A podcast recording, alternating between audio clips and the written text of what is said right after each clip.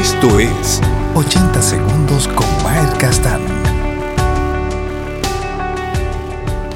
No puedes evitar que llueva, pero sí puedes evitar mojarte.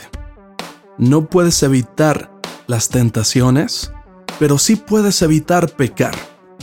Nuestra reacción determina nuestra naturaleza. Como cristianos, hay dos naturalezas que están en lucha constante. La vieja, que fue antes de conocer a Cristo, y la nueva, que fue a partir de que le di mi vida a Jesús. Es como si tuvieras dos perros de pelea.